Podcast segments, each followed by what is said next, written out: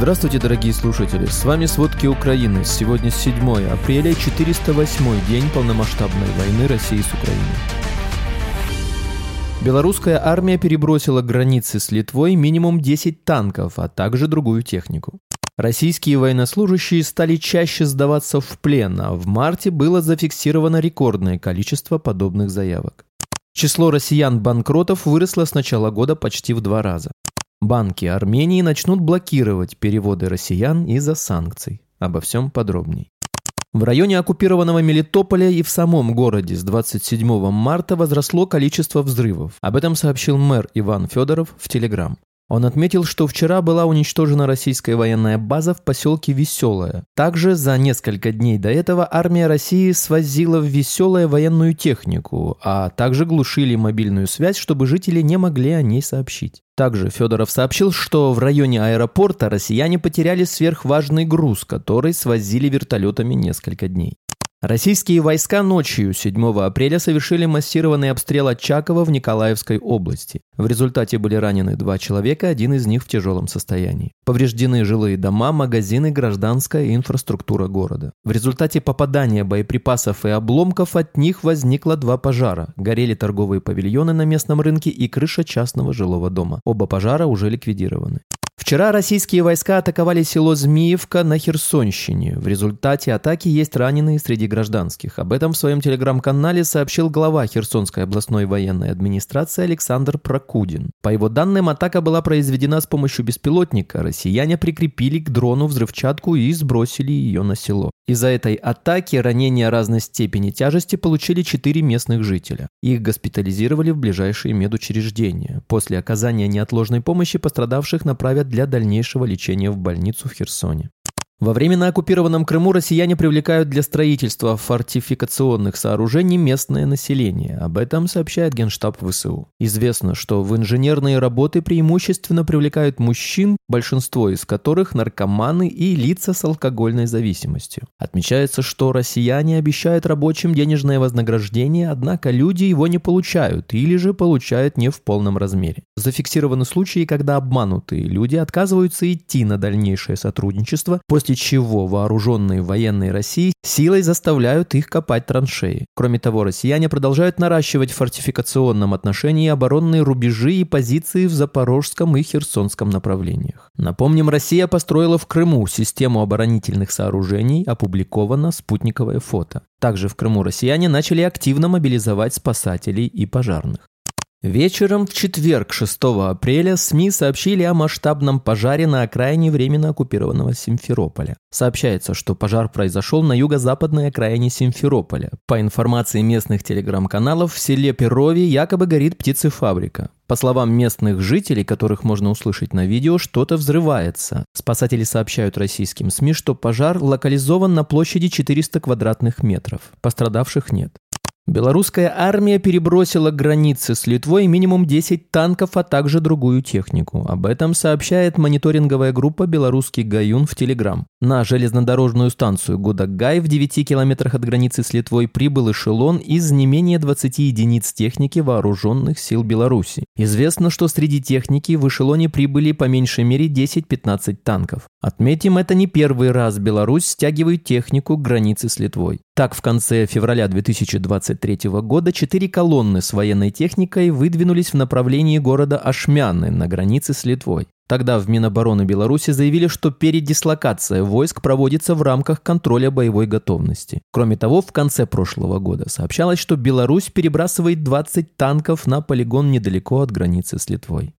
Министр обороны Украины Алексей Резников отправился в Грецию для участия в серии встреч с официальными представителями стран НАТО. В ходе визита глава военного ведомства встретился со своим греческим коллегой Николаосом Панаятопулосом. Стороны обсудили поддержку Украины в ее защите от российской агрессии и представлении нового пакета военной помощи для ВСУ. После переговоров Панаятопулос рассказал, что страна готовится передать Украине новую партию военной помощи. В новый пакет войдут БМП-1, количество не называется, 73-мм осколочно-фугасные снаряды, боеприпасы к артиллерийскому и стрелковому вооружению, а также партию медицинского оборудования. Он также рассказал, что Греция суммарно предоставила Украине 72 тонны гумпомощи и 3870 тонн различного вооружения, в том числе ракеты «Стингер», реактивные артиллерийские снаряды и БМП-1. Министр обороны Словакии Ярослав Надь заявил, что российские техники, возможно, намеренно саботировали эксплуатацию истребителей МиГ-29. Отмечается, что эти самолеты советского производства находились на вооружении словацкой армии. Истребители умели летать, но это не значит, что они были готовы к бою. Украинцы приехали в Словакию за неделю до их вылета, привезли запчасти и осмотрели самолеты. Неисправности могли быть специально сделаны российскими техниками, которые до прошлого года присутствовали на авиабазе «Сляч» в Словакии. В двигателях самолета были части, к которым имели доступ словацкие техники, а также части, к которым имели доступ только российские техники. Дефекты появились только в тех частях, к которым имели доступ россияне. В социальных сетях Twitter и Telegram на этой неделе были опубликованы секретные военные документы, в которых были описаны планы США и НАТО по наращиванию возможностей украинской армии перед контрнаступлением. Об этом изданию New York Times сообщили высокопоставленные представители администрации Байдена. Пентагон уже начал расследовать, кто может стоять за утечкой документов. Администрация Байдена работает над их удалением из сети. При этом, по словам военных аналитиков, документы, видимо, были изменены в некоторых частях частях по сравнению с оригинальным вариантом. В частности, завышена американская оценка количества погибших со стороны украинской армии, в то время как потери России занижены. Это, подчеркивают аналитики, может указывать на попытку дезинформации со стороны Москвы. Однако графики ожидаемых поставок оружия, численности войск и батальонов и других планов выглядят подлинными и представляют серьезную утечку. Аналитики отмечают, что влияние утечки документов на боевые действия оценить трудно, однако сам факт того, что документы могли оказаться в руках россиян и их слили в соцсети, является большой удачей для Москвы. Эта утечка – первый прорыв российской разведки с начала полномасштабной войны, пишет издание. Российское военное командование создает специальные подразделения для участия в боях в городских условиях. Новые роты получили название «Шторм-З». Об этом говорится в отчете Института изучения войны. Каждая рота состоит из 100 человек личного состава. В нее входит 4 отделения захвата по 10 человек, 4 отделения огневой поддержки по 10 человек, ротный командный элемент из 2 человек, инженерно-саперная группа из 5 человек, разведывательная группа из 8 человек, группа медицинской эвакуации из 3 человек и группа управления беспилотниками из 2 человек. Украинский офицер запаса отметил, что личный состав, укомплектованный этими ротами, проходит до 15 дней переподготовки. Тем временем с начала полномасштабного вторжения в Украину убиты уже 177 110 российских военных. Потери за последние сутки примерно 480 россиян. Российские военнослужащие стали чаще сдаваться в плен, а в марте было зафиксировано рекордное количество подобных заявок. Этот всплеск подобной активности со стороны россиян связан с несколькими факторами – ожидаемым контрнаступлением украинских войск, увеличением потерь среди россиян и ухудшением общего морального психологического состояния армии россиян. Число обращений достигло более трех тысяч, что вдвое больше, чем в 2022 году. Многие россияне сдаются в плен вместе с бронетехникой.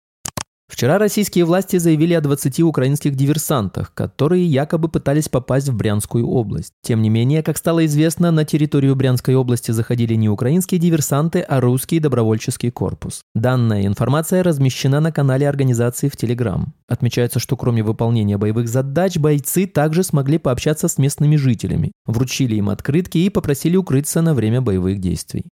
Власти Армении усиливают контроль за банковскими операциями российских клиентов, число которых в стране взлетело после массовой иммиграции и прекращения работы в России международных платежных систем. Армянские банки вынуждены ужесточить требования, в том числе отказывать в переводах в связи с санкциями, введенными против России Западом, сообщил в пятницу Центральный банк республики. Центробанк Армении предупреждает, что для российских клиентов может увеличиться количество отказов, если коммерческие банки оценят сделки как рискованные арестованные. По итогам 2022 года россияне перевели в Армению 3,6 миллиарда долларов, в четверо больше, чем годом ранее.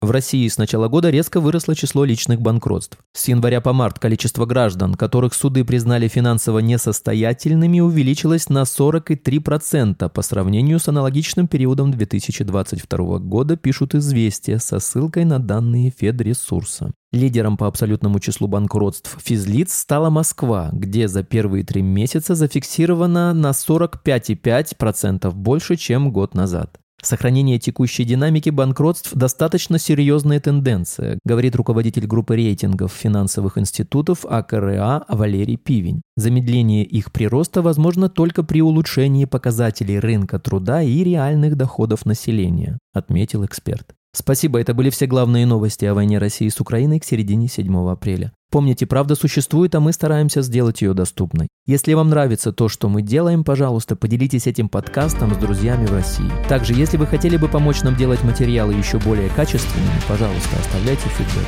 Это очень важно для нас и для распространения правдивой информации. До встречи.